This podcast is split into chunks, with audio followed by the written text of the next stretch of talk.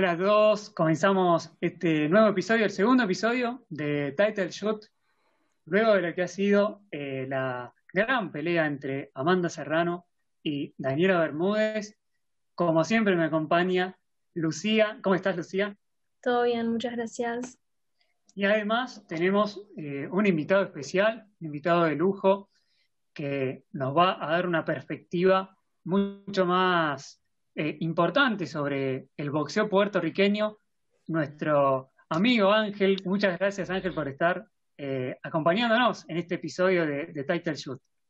Seguro, gracias por la invitación, número uno, eso es lo más importante y estamos aquí. ¿Cómo, cómo viste Ángel la pelea? ¿Qué te pareció la, actuación? Eh, te leía en, en, tus comentarios, en tus opiniones, cómo Amanda Serrano con esta pelea se, termina ¿no? de afianzar como la boxeadora número uno de, Puerto Rico, ¿no? No, solo, no solo a nivel femenino, sino en general.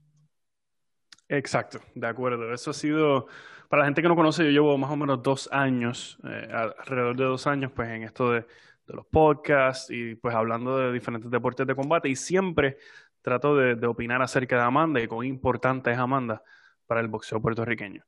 Eh, ustedes que consumen boxeo y conocen, pues saben que Puerto, Rico ha tenido grandes figuras del boxeo, pero luego de Miguel Cotto ah, se quedó un vacío. Y hemos, tratado de llenar ese vacío con diferentes muchachos. No quiero mencionar nombres para no herir los sentimientos a nadie, eh, pero la, figura real que ha llenado las expectativas se llama Amanda Serrano, más nada. Y, con, y con esa victoria sobre Daniela La Bonita Bermúdez, que de hecho, Daniela, todo el respeto del mundo para ella, eh, subió de división sin tener que hacerlo, a enfrentarse a la mejor 126 sin tener que hacerlo. Y, siguió hacia adelante siendo la guerrera que es. Con esta victoria, pues Amanda, eh, yo creo que abrió muchos ojos y cerró muchas bocas. Ese, ese sería mi resumen. Increíble, sí, completamente. Estoy completamente de acuerdo por mi parte. ¿Vos, Juli, qué opinas? Sí, no, totalmente de acuerdo. Eh, Amanda es un ícono del deporte latinoamericano y sin duda del deporte boricua eh, de Puerto Rico. Eh, respecto a, la pelea, les, quería consultar qué les pareció la actuación de Daniela, el planteo, como muy bien mencionaba Ángel, esta decisión ¿no? de Daniela de, de pasar a otra división. no era fácil porque además se enfrentaba a una de las mejores del mundo. Igualmente se, pensaba que podía dar algo más o imaginaban que quizás la pelea en la previa iba a ir a las tarjetas, sorprendió el knockout o imaginaban un knockout. Bueno, yo por mi parte eh, imaginaba que la pelea podría haber llegado eh, a las tarjetas, cumplió con todas las expectativas que yo tenía, yo sabía que iba a ser por mi parte una pelea de choque, porque bueno, Daniela no chica y no achicó en ningún momento, Creo que el planteo que ella hizo eh, respecto a la... fue erróneo, fue bastante erróneo. Creo que fue enfrentar a una boxeadora número uno como lo es Amanda Serrano, de la misma forma que enfrentó a cualquier otra. Y bueno, estamos todos de acuerdo que Amanda Serrano no es cualquier otra y no se la puede ir a enfrentar con solamente un plan A, que es ir hacia adelante y plantarse. Ese para mí fue el mayor error eh, de parte de, del plan de pelea de, Daniela, ¿no? Porque fue lo único que se vio que hizo en la pelea, no hubo trabajo de piernas, no entró ni salió, simplemente se plantó, fue para adelante, tiró golpes y recibió y salió noqueada. No sé qué opinan ustedes. Claro, yo, e, el plan, el plan de Daniela, yo entiendo que eh, pudo haber funcionado con cualquier otra persona. Eh, eh, yo entiendo que el plan era sofocar a Amanda. Eh, tal vez pensamos que, pues, el campamento de Daniela tal vez pensó que, pues, que Amanda no tenía las herramientas para boxear bonito, eh, pues porque, por su pegada, ¿no? Porque lo que hemos visto en las últimas, qué sé yo, tres, cuatro, cinco peleas fuera de la pelea de Heather Hardy, es que Amanda tiene el poder para terminar la noche temprano. Y si la sofocas, a lo mejor su plan era ese, si sofocas a Amanda, no la dejas respirar, pues no va a tener cómo soltar ese golpe. Pero lamentablemente, pues Amanda pulió su boxeo muy bien y, demostró que, no solamente tiene una pegada fulminante, sino que también tiene tiene perfume, como decimos, tiene para bailar bonito dentro del ring y, buscar su distancia, sus contraataques, y lució muy bien, pero a cualquier otra boxeadora, especialmente de su división, de la división de Bermúdez, ese plan funciona, porque es un plan que no te deja pensar y no te deja respirar, eh, tirando golpes a todo momento y, acortándote el ring. Yo creo que es un, muy buen plan contra cualquier otro, otra boxeadora.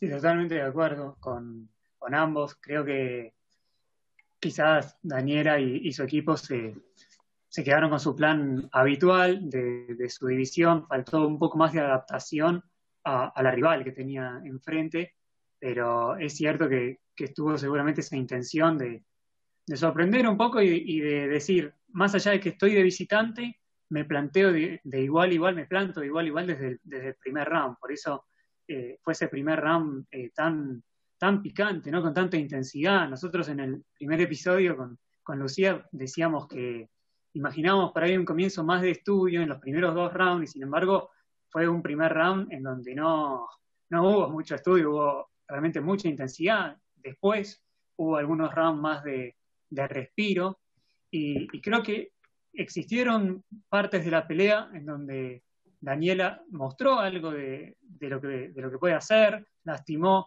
Amanda de momentos, pero en lo global de la pelea creo que nunca terminó de, realmente eh, mover o complicar eh, a Amanda y me parece que Amanda eh, tuvo mayor velocidad física y por momentos también desde, desde la mentalidad y desde la manera de, de reconstruir ¿no? permanentemente su, plan según la pelea lo, lo ameritaba. Sí. sí, sí, sí, sí, yo estoy de acuerdo. Sí, yo también. Eh, respecto a, a, lo que sigue también, y hablando un poco de, la división pluma, y, bueno, Daniela seguramente ahora vuelva a, sus desafíos, tanto en gallo como en super gallo, pero respecto a, Amanda eh, y la división pluma, imaginamos que eh, intentará ¿no? ser campeona indiscutida en, esta división, una pelea ante Yelena Endenovic, que no sabemos si se va a dar, eh, está, ha estado difícil. Parece que con Sara Mafut eh, puede ser más, más próximo a darse, como para continuar con esa con ese camino ¿no? hacia ser campeona indiscutida. Eh, pero el primer paso opinan que puede ser ese, ¿no, Ángel? tratar de ser indiscutida en el peso pluma. Sí, eso fue lo que, lo que ambos discutieron, tanto Amanda como, como su manager, como su manejador y entrenador, Jordan Maldonado, eh, que vinieron a, mi podcast, El Pugilato, y, hablaron de ese tema. Hablaron de que ya conquistaron todas las divisiones que querían conquistar y lo que les interesa ahora es convertirse no solamente en, campeona unificada, sino campeona indiscutible, que sería histórico para nosotros en la isla. Y más en, en esta época que hay tantos títulos. Y y yo creo que Jelena Merjanovic es pieza clave de, ese plan. Eh, Jelena Merjanovic todavía, eh, como decimos en la isla, todavía le queda perfume. Ella no es una, es una veterana, pero no, no es una boxeadora acabada. Eh, pega como, como yo no he visto muchas boxeadoras pegar. O sea, a mí me encantaría que esa pelea se dé. No sé por qué no se dio a principio de año esa pelea con Jelena y, y, por eso fue que, si se dan cuenta, la, campeona de la CMB era Yelena y luego la interina era Amanda. Pues lamentablemente por esa pelea no se dio, pues subieron a Amanda interina, a, campeona regular. ya. Y lamentablemente nunca vimos esa pelea. Yo la quiero ver. Yo quiero ver a Amanda pelear con Yelena y quiero verla pelear contra Sarah Mahfoud y quiero ver qué otras, otras cosas hay en el futuro. Pero esas dos peleas son las que quiero ver por ahora. Sí, yo creo que yo creo que Yelena está corriendo. Creo que no quiere tomar el riesgo. Si bien estoy muy de acuerdo con lo que decís, Ángel, que es una veterana a la que todavía le queda mucho perfume y pega durísimo, pero me parece que no quiere tomar el riesgo de lo que es enfrentarse a Amanda Serrano, que viene cazando eh, rivales a lo loco, porque Amanda hace eso, te caza arriba del ring y no queda más nada de vos, básicamente. Eh, yo pienso eso, no sé ustedes. Sí, bueno, en mi opinión, eh, pareciera que, que, Yelena eligió ir por otro camino, eh, tratar de aferrarse al menos al cinturón de la AMB. Y sí, es una pelea que sin duda es la, pelea de, esa división. Ojalá se, dé pronto. Siento que negociar la pelea con Sarah Mafut sería más, más rápido, más fácil, por eso imagino que puede que sea la próxima pelea de, Amanda contra, contra la danesa. Creo que es un combate en que Amanda no tendría grandes complicaciones. Y, y, luego sí eh, llegar con mucho rodaje a, esa peleante chilena, quien también va, a pelear pronto, que también está, está teniendo ritmo, está teniendo combate, más allá de temas personales ¿no? que le han ocurrido, como lo que pasó con, con su entrenador, eh, que tuvo un problema de, salud y eso le afectó a Yelena anímicamente. Eh, igualmente está en ritmo, está con, con, peleas a futuro. y respecto a, si se dan ¿no? esos dos combates, ahí sí ya Amanda volvería a escuchar una propuesta de, la pelea que quieren la mayoría, que yo por lo menos la pelea que más quiero que se dé, que es contra Katie Taylor. Ángel, si querés empezar. Sí, eh, Katie, esa pelea contra Katie Taylor es la pelea que el mundo entero quiere ver. y quiero, que, creo que es la pelea que necesita el boxeo de damas. Eh, para, para, que, para que eh, la gente que todavía no entiende, pues eh, pueda abrir los ojos y entender que es boxeo de calidad. y esto es, es una discusión que si ustedes me siguen en las redes siempre van a ver que estoy teniendo discusiones con, con retrógradas que piensan que no que el boxeo de damas no es no es entretenido etcétera etcétera cosas que pasan pero esta pelea es, va más allá del nombre de cada una de ellas es es por el boxeo de las muchachas. Y, yo entiendo que, tiene que hacerse ya. Obviamente, Eddie Hearn está protegiendo a, su gallina de los huevos de oro, ¿no? va, él, va a, darle la menor cantidad de dinero a Amanda como si fuera un oponente, un oponente regular, cuando no lo es. Es una campeona de nombre y de respeto. Si ellos logran eh, planchar, como decimos en Puerto Rico, eh, todo ese plan y, ese papeleo aburrido de, promoción, pues tendremos esa pelea. Yo creo que Amanda va a, unificar y a convertirse en campeón indiscutible y tal vez ahí Eddie Hearn levanta el teléfono y llama al campamento de Serrano, que yo espero que eso sea lo que pase. Yo creo que va a suceder, yo creo que eso va a suceder y creo que es algo muy respetuoso de parte de Eddie Hearn tratar a Amanda, como vos dijiste, como una boxeadora regular cuando eh, peleó en siete divisiones distintas, hace historia, hace historia en cada pelea que da, da un espectáculo increíble y sí, esto es por el boxeo femenino. No, no, no es por ni, ni, la, ni la billetera de Hearn, ni por los fanáticos de nadie. Esto es por el boxeo femenino y por darle eh, el crédito que merece, porque las chicas la verdad que están dejando todo. Eh, yo creo que eso va a suceder, yo creo que eso va a suceder y espero que no sean tan irrespetuosos de volver a ofrecerle la menor cantidad de dinero a Amanda, sino que pase algo similar a lo que sucedió con una pelea masculina de, de Teofimo López y Vasily Lomachenko, que le dieron la misma bolsa a cada uno y la pelea se hizo y eso creo que sería lo mejor y estaría buenísimo que sea con público y en los Estados Unidos, ¿no? Claro, Claro, sí, también e, el lugar donde se lleva a cabo la pelea también es otro tema de discusión, porque obviamente sabemos que Eddie Hearn va a tratar de hacerlo allá. Sí. igual que hizo con Anthony Joshua y ha hecho con Anthony Joshua el, toda su carrera, básicamente el 95% de sus peleas han sido allá. Sí. Pues eh, eh, Eddie Hearn es un tipo muy sabio en cuanto a su dinero y en cuanto a sus inversiones. Yo no, yo no me atrevo a decirle a ustedes que si yo estuviese en su posición no haría lo mismo. Sí. Eh, eh, eh, cosas que pasan. Pero en esa pelea, le pregunto a ustedes, Kerry Taylor contra Amanda Serrano, siendo honestos, ¿qué, ¿a quién ustedes escogerían y cómo? Bueno, si quieren, comienzo yo. yo sí. Es una pregunta complicada. Me parece que sería una pelea muy pareja. ambas irían con todo.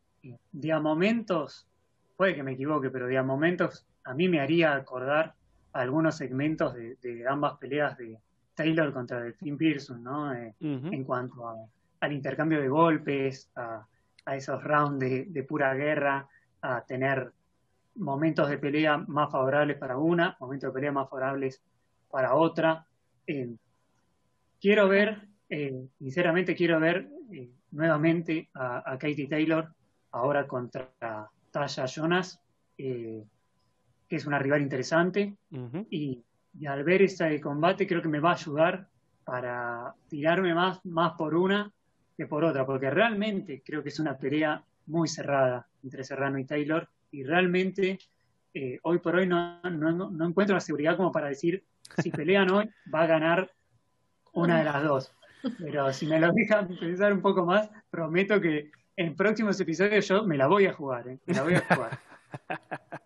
Yo creo que mm, Amanda tiene una ventaja sobre Katie Taylor que es, eh, es más fuerte a nivel mental. Eh, sí, veo una pelea bastante parecida a lo que fue Katie Taylor versus Delphine Person, pero Amanda tiene un boxeo muchísimo más pulido que lo que es Delphine Person, mm. muchísimo más... Eh, nos tiene muchas más habilidades de las que tuvo esa noche Delfín, que solamente ir para adelante. Amanda camina, piensa, pega eh, y el la fortaleza mental me parece que en esta pelea es clave. Eh, yo vi a Katie Taylor después de la, de la primera pelea con Delfín eh, quebrada, básicamente. Y yo creo que Amanda esa fortaleza la puede superar y ganarle la pelea. Pero sí, también me gustaría verla eh, después de, su pelea con Natalia Jonas, que, que es zurda, que pega y que tiene un boxeo muy pulido también, como para dar una definición más concreta. Pero yo creo que Amanda puede dar el atacazo. yo estoy de acuerdo. Yo, yo entiendo que puede ser la pelea más difícil para Amanda, sin duda alguna. Amanda va entrando como la, la peleadora más pequeña, porque su, su, peso cómodo son las 126 libras. Eh, en las 35 ella siempre va a ser pequeña. Y pues tal vez eh, su pegada, ella siempre carga su pegada, pero vamos, Katie Taylor ha demostrado que aguanta castigo, porque Person le dio hasta, hasta con los zapatos y, y, siguió hacia adelante. Eh, a mí, luego de, luego de esta pelea con, con eh, Daniela, Amanda, pues le demostró a, muchas personas que es, más que simplemente una pegadora. Y, y, tal vez esas herramientas pues le ayuden a, ganarse a Katie. Yo no, yo no voy aquí, aunque yo soy muy fanático de Amanda, yo no me atrevo a decir que, que ella le arranca la cabeza a Katie Taylor en dos asaltos.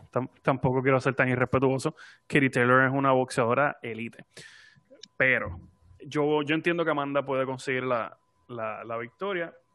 Eh, a, a, Katie no le gusta eh, que, que, la hagan sentir incómoda dentro del ring. A ella le gusta sentar su paso, sentar su tempo ella misma ir acomodándose. Por eso le fue muy bien a Persuna en la primera pelea. Mucha gente dice que ella ganó, porque sí. Eh, eh, hizo su mejor imitación eh, del chino Maidana. muy incómoda, dando golpes tal vez de ángulos que Kiri no se esperaba. Y eso le funcionó muy bien. Yo creo que la presión es clave para ganarse a Kerry Taylor.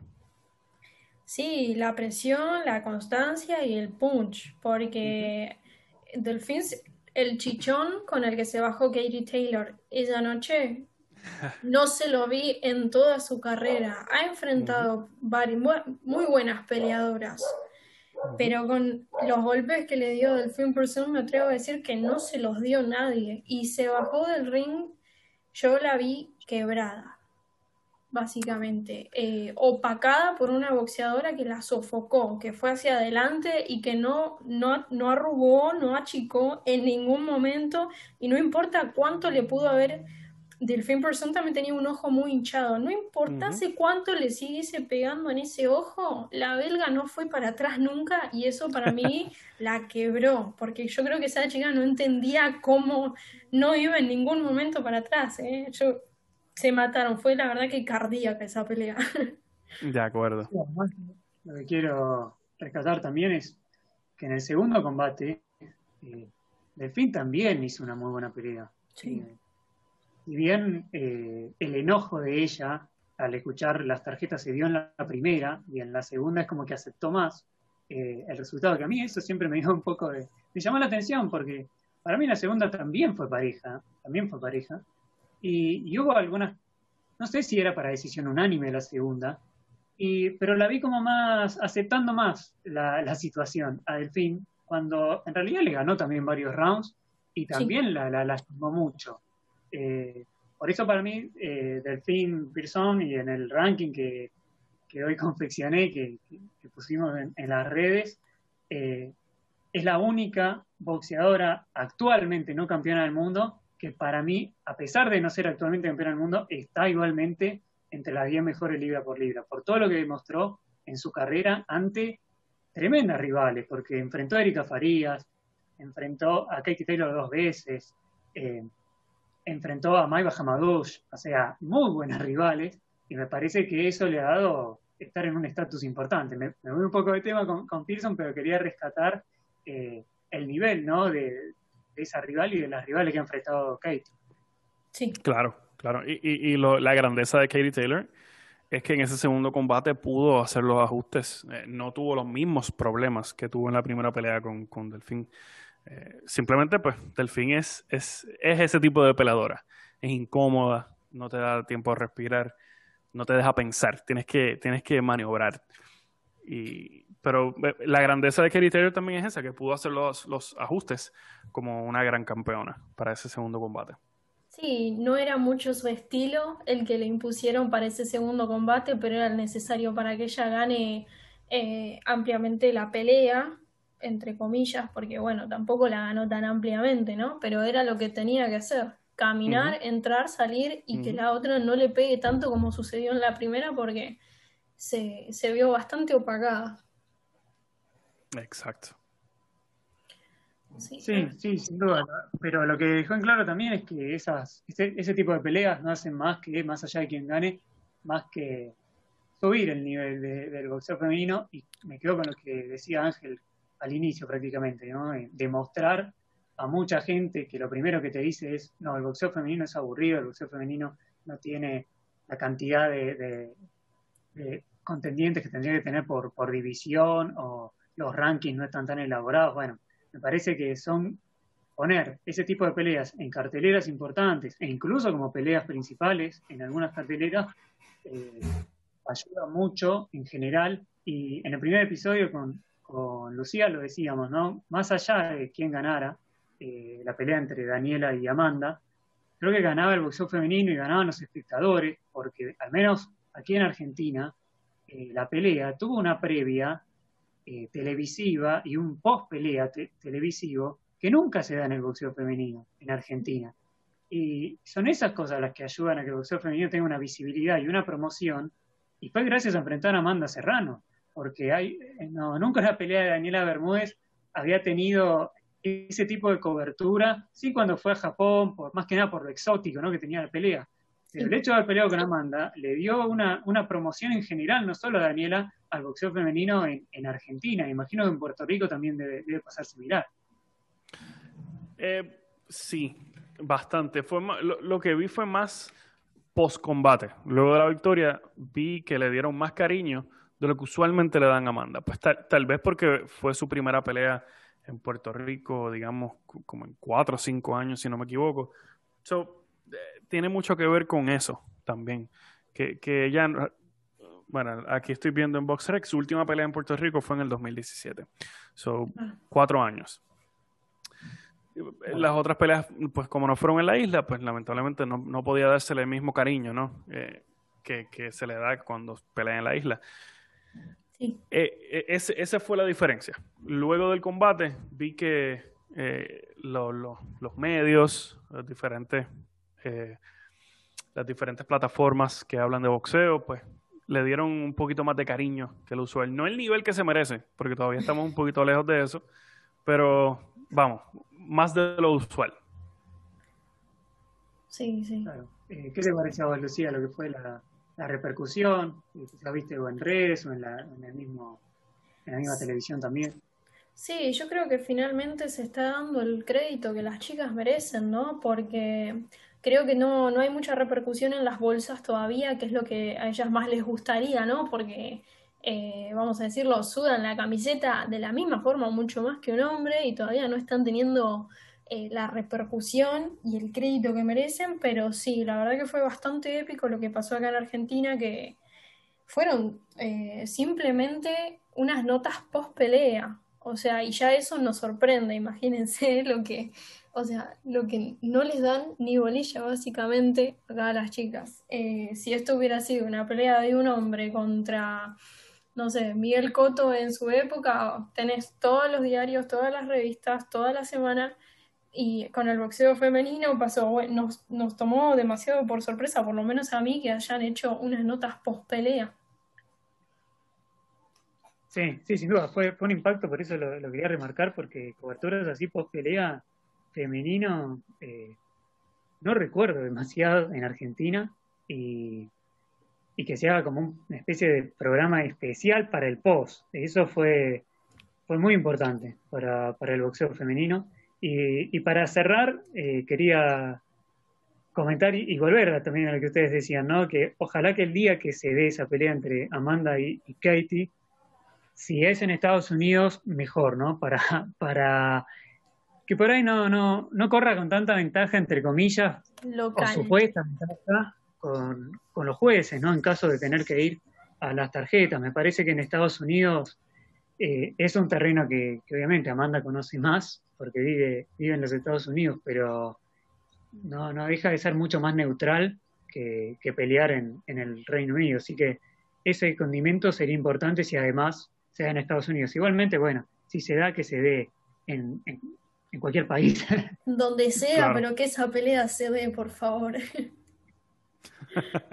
lo que queremos es ver la pelea. Y yo creo que eso es lo, lo que todos los fanáticos del boxeo realmente esperamos, es que esa pelea se dé. Y es justo y es necesario. Así que vamos a ver, vamos a ver qué, qué pasa.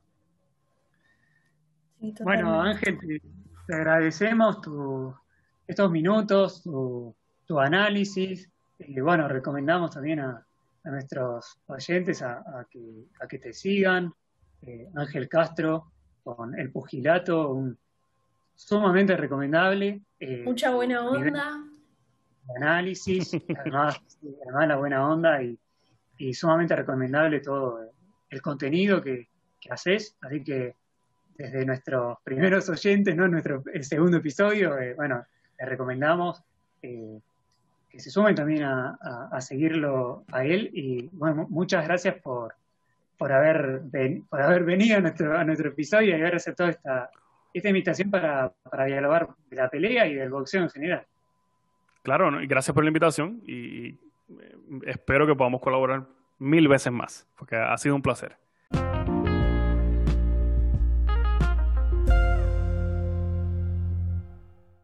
Seguimos con Title Shot después de el muy buen análisis que tuvimos de, la pelea con nuestro invitado Ángel, de la pelea entre Amanda Serrano y Daniela Bermúdez. Y ahora nos toca hablar un poco de lo que ocurrió el día sábado y también de lo que se va a venir, ¿no? Un poco de actualidad, de información, eh, porque el boxeo femenino no para, más allá de, de la pandemia, de cierto miedo a futuras restricciones que ojalá que no se den para que tengamos la mayor cantidad de peleas posibles. Pero primero en el ámbito internacional, el día sábado, alguien que sonó en Argentina porque iba a ser rival de Daniela Bermúdez y finalmente esa pelea no se dio por, el COVID positivo del padre de Daniela. Hablamos de Tatiana Strasevskaya, lo dije bien, creo, eh, quien peleó eh, en Rusia, en Ekaterimburgo, el sábado, ante la mexicana Estrella Valverde, ganó por decisión unánime y de esa manera se consagró campeona interina del mundo del Consejo Mundial de Boxeo en el peso gallo. por lo que estuve leyendo, sé que su manejadora había intentado peleas ante rivales un poco más exigentes. Eh, no, no se dio por estas cuestiones de las restricciones también, que entre algunos países, cierres de fronteras y demás consiguieron a Estrella Valverde, una, una rival que llegaba con 18 triunfos, 6 derrotas y 2 empates, y ganó, según la apreciación de los jueces, con total comodidad, ¿no? con una decisión unánime dentro de, las novedades internacionales, y veremos ¿no? si dentro del Consejo Mundial le dan una chance a futuro de enfrentar a, a Yurihan Luna, que es la campeona regular. ¿no? Sí, sí, por lo menos es lo que dijeron las tarjetas, ¿no? Que ganó con total comodidad. Eh, ya veremos cómo se la arregla con un oponente de mayor calibre, ¿no? Y si tiene la oportunidad de pelear con, con Luna, eh, la verdad que estaría, estaría muy interesante verla. Este, estaría muy interesante que esta, que esta peleadora rusa, bueno, kazajo-rusa más o menos, porque ella nació en Kazajstán, pero, pero reside en Rusia, eh, salga de lo que es la Unión Europea, porque todas sus peleas se han dado tanto, bueno, en Rusia como en Alemania, y, y se atreva a pelear fuera de la comodidad de la localidad también. ¿Qué te parece a vos? Sí, sí, sin duda. A mí me parece que cuando una boxeadora ya quiere proyección internacional y superó las 10 peleas eh, profesionales, ya, ya llega 11, eh, me parece que la mejor manera de desafiar su propio invicto es saliendo de, de la zona, de confort. Sí, sí, sí, sí, completamente. Y es un, un, peso y un organismo, especialmente porque, bueno, el título fue del Consejo Mundial, un organismo que tiene para mí una revelación como ha sido y es Yurijan Luna, una boxeadora que a mí me, encantó la pelea que hizo contra Mariana Juárez. Eh, es una boxeadora que quiero ver pronto de nuevo, la verdad, de mucha altura, de gran alcance, eh, potencia, técnica, una, una boxeadora con, muy buena proyección, hasta incluso me encantaría verla contra Daniela Bermúdez también, a Yurijan, que creo que sería también una, rival muy buena para, para Daniela. Pero respecto a, a está bueno, ¿no? Tener en, estas divisiones que, con tanta historia latina, eh, tener un poco de, europeas también, ¿no? Para que se amplíe la, mirada. Eh, y a poco los, pesos gallo y super gallo empiezan a tener más, más europeas que antes, porque eran pesos donde ahí primaban mucho las, las mexicanas. Y como pasa, ¿no? Con el caso de, Dina Thorsten, una excelente boxeadora que tiene Europa, que tiene Dinamarca y que es campeona del mundo super gallo. Eh, bueno, ahora se suma de manera interina Strasevskaya. Y hablando de, actualidad y de Dina Thorsten, eh, hay que comentar que ya está todo arreglado para su pelea ante Débora Dionisio, nada menos. Es ¿eh? una pelea interesante esa, hay que tener en cuenta. Me parece que es una pelea en donde para mí no es favorita, pero es una, es una buena rival para, la danesa. Eh, sí, sí, ni hablar. Débora Dionisio, la verdad que me encanta, me encanta. Es una peleadoraza argentina que tenemos y es una buena prueba para las dos, ¿no? Sí, sin duda, una, una muy buena pelea que, bueno, hace poco se, confirmó que, finalmente se va a dar. Pero volviendo a lo, a lo que ocurrió el día sábado, pero en este caso en Argentina, en una cartelera que a mí la verdad me gustó, ¿eh? que se hizo en Lanús. Eh, en Argentina me pareció una, cartelera prolija, organizada, eh, y que iba a tener como plato fuerte femenino a la, presencia de, Celeste Alanís, una boxeadora que, bueno, que tanto a, mí como, como, a vos, Lucía, nos, nos gusta mucho y que le vemos mucho, mucho potencial, mucho potencial eh, a futuro y que ya está bien rankeada en lo que es eh, la FIB y, que justamente para eso hacía la, pelea, para llegar a las 10 peleas y, estar ya apta reglamentariamente para, alguna posibilidad eh, internacional, mundialista en el futuro cercano. Esa pelea no se pudo dar porque su rival dio COVID positivo poco tiempo antes del pesaje. Entonces, la única pelea femenina que quedó en esa cartelera de ayer fue el triunfo de Jazmín Villarino ante Roxana Bermúdez, una Roxana Bermúdez que le están tocando rivales duras y volvió a, perder, ¿no? Como le había pasado justamente ante Celeste Alanís.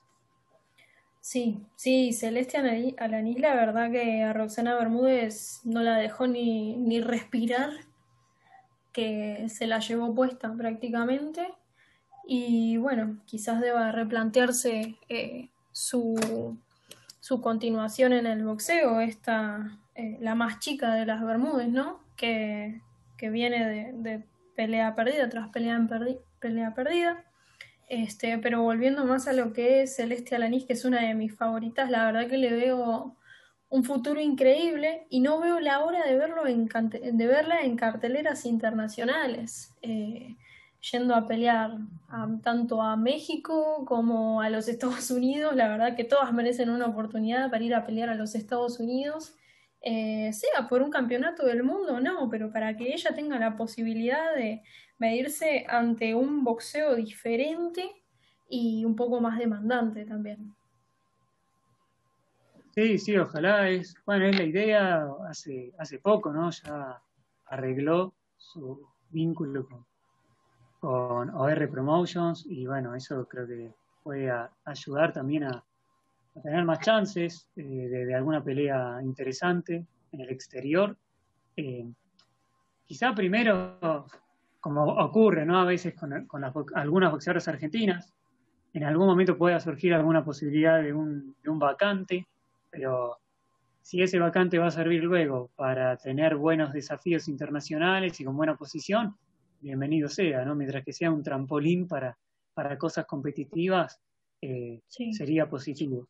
Y en relación a lo que decías de Roxana, yo creo que es una pelea que, la de ayer, ¿no? Una derrota que la, debe dejar pensando, ¿no? La debe dejar pensando. Ahora está con récord negativo, está con dos triunfos, tres derrotas y dos empates.